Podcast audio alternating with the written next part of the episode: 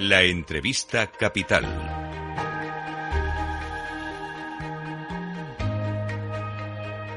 Luis Vicente Muñoz. Pues es el momento de profundizar y facilitar a las personas a quienes gusta opinar con datos, no con percepciones o con creencias, lo que está ocurriendo en el mundo, porque uno de los informes más completos, más fieles que anualmente se realizan sobre cómo van las catástrofes, cómo van los fenómenos atmosféricos, eh, qué daño están causando al planeta, es el que realiza eh, la aseguradora, reaseguradora AON. Y aquí está con nosotros para adelantarnos las primeras conclusiones del de este año su director de reaseguro en España, Pelayo Rosillo. Pelayo, bienvenido, muy buenos días. Bueno, buenos días. Eh, en primer lugar, muchas gracias por, por invitarnos un año más a, a explicar un poco la, las conclusiones que hemos alcanzado en nuestro, en nuestro informe. Y bueno, pues estoy deseando ya daros algunas, algunos datos de interés. Lo primero, numéricamente, ¿el número de catástrofes está aumentando? ¿Podemos hablar de una tendencia? Sí. Eh, en principio hay, hay unos fenómenos, eh, unos fenómenos, una tipología de fenómenos que sí que aumenta. Eso lo, lo vemos. Evidentemente hay otros que no. Estaríamos hablando de otros eh, como el, el, terremoto, etcétera. Ese tipo de catástrofes naturales no dependen de la acción humana, eh, pero otros fenómenos eh, tales como las inundaciones, eh, los, los, granizos fuertes, eh, los huracanes, pues tienen una mayor recurrencia y tienen también una mayor incidencia. Justo ahora mismo está viendo en las pantallas que el volcán de Islandia vuelve a estar activo a estas horas. Están empezando a llegar las primeras informaciones. También están incluidos los volcanes. Correcto. Sí. Y en el informe también se puede ver que cómo está afectando a la economía mundial, qué impacto tiene en el empleo, en el crecimiento. Eh, bueno, nosotros damos sobre todo unas, unas cifras eh, muy detalladas acerca del impacto que tiene tanto en la economía como en la industria aseguradora. ¿Vale? Entonces, sí. ahora vamos a explicar un poco la diferencia entre un concepto, entre un concepto y otro pero el, el, informe lo que pretende es dar unas cifras, entre comillas, asépticas, no meterse en, en la incidencia que puede tener en el PIB de, de determinados países, etcétera. ¿Y cuáles son las cifras más significativas del informe de este año? Bueno, eh, lo que hablamos, eh, lo que es a nivel agregado en las catástrofes eh, naturales, pues hablamos de una cifra de unos 380.000 millones de dólares, ¿vale? Mm. Eh, esto ya sé que son unas cifras muy mareantes. Para ponernos en contexto, sería más o menos en torno al 20% del PIB de España. Pues sería la cifra de pérdidas que ha habido en el año 2023 a nivel global. ¿vale? Eh, es importante eh, no solo esta cifra, sino también la tendencia. ¿vale? Estos 380.000 millones eh, de, pérdidas económicas están un 20% por encima del promedio del siglo XXI. ¿Vale? Esto es muy importante porque lo que nos muestra es eh, lo que hablábamos al principio de la, de la, entrevista, que hay cada vez una mayor incidencia de las catástrofes naturales en la, las pérdidas económicas. ¿vale? Sí. Otro dato, bueno, por dar un, un, pequeño, un pequeño apunte más detallado, la mayor pérdida eh, o la, el mayor evento que, hemos, que sufrimos el año pasado fue el, el terremoto de Turquía, recordáis que fue un drama humanitario muy muy importante. Estamos hablando de una cifra económica de, de unos eh, de unos 92 mil millones de, de, dólares. Sí. Eh, pero ya y si te parece entramos un poco en el, en el detalle entre pérdida económica y pérdida asegurada. Porque de los 380 mil millones ¿Cuántos mm. están asegurados? Es la pregunta, ¿no? Exacto, eso es, eso es la cosa. El, la parte asegurada eh, estimamos que son 118.000. Es decir, estamos hablando que solo un tercio de las pérdidas económicas están aseguradas. Casi ni eso, ¿no? Casi ni el tercio. Casi ni el tercio, sí, perdón, ni el tercio. Eh, ¿Cuál es el. Eh, o sea, a, a, nivel, a nivel global? Bueno, la cifra quedaría en un tercio, pero por ejemplo, en el caso del terremoto de Turquía, y volvemos a lo que estaba comentando, sí. eh, solo la parte asegurada fueron 5.700 de los 92.000. ¿Por qué? Porque en economías menos desarrolladas tienen una mayor cultura, una menor cultura, perdón, de comprar seguro. Por tanto, eso hace que las catástrofes naturales eh, sean más eh, dañinas en ese tipo de economías, entre comillas, menos desarrolladas que en países desarrollados. Fue la mayor catástrofe, aquel terremoto en Turquía y Siria afectó muchísimo. Luego el segundo del año fue fueron las inundaciones de China, ¿no? Que es además un fenómeno recurrente. Exacto, sí. El, el fenómeno de inundación es un fenómeno recurrente a nivel a nivel global.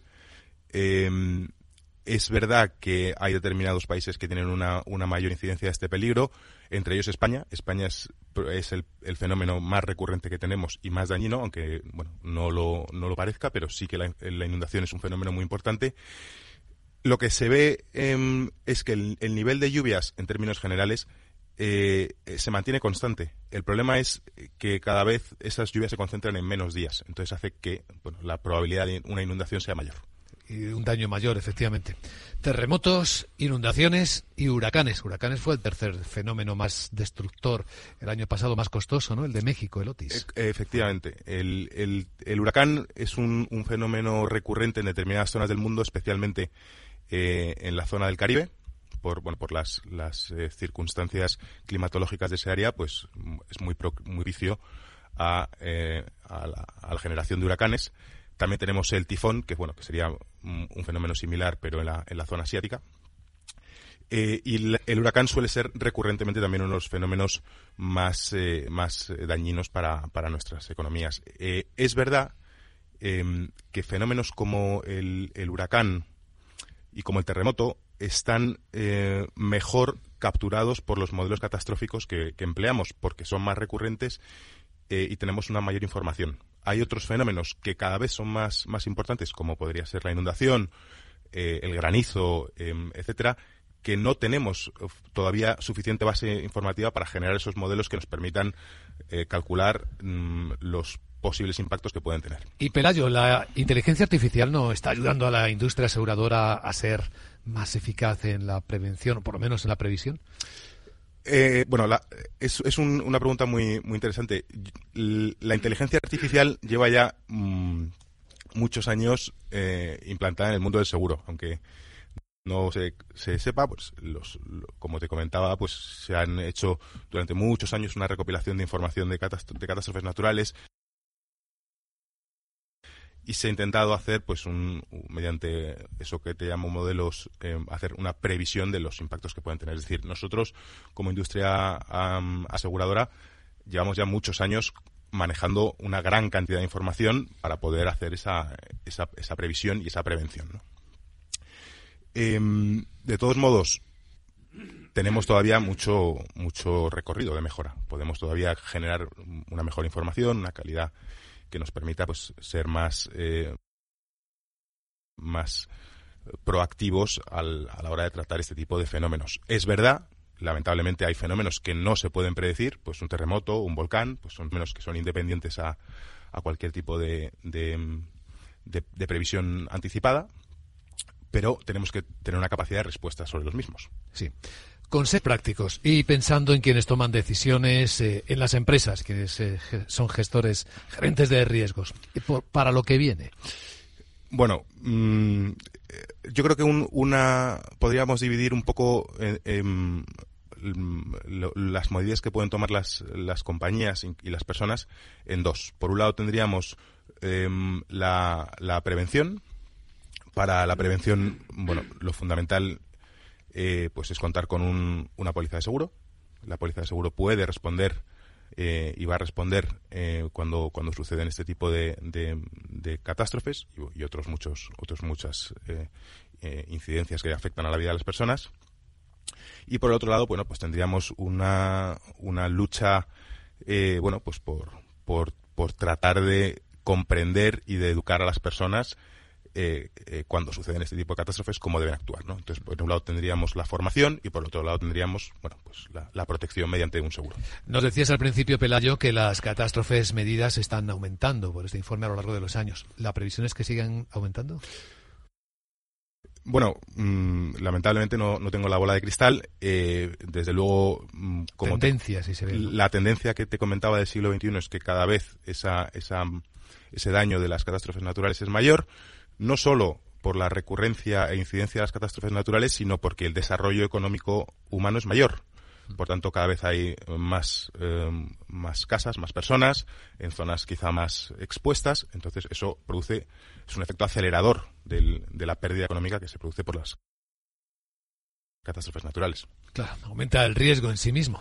Pues Pelayo Rosillo, director de Reaseguro de AON España, gracias por compartir en Capital Radio algunas de las conclusiones más importantes de este nuevo informe anual de clima y catástrofes que viene realizando AON. Eh, muchas gracias y mucha suerte. Muchísimas gracias.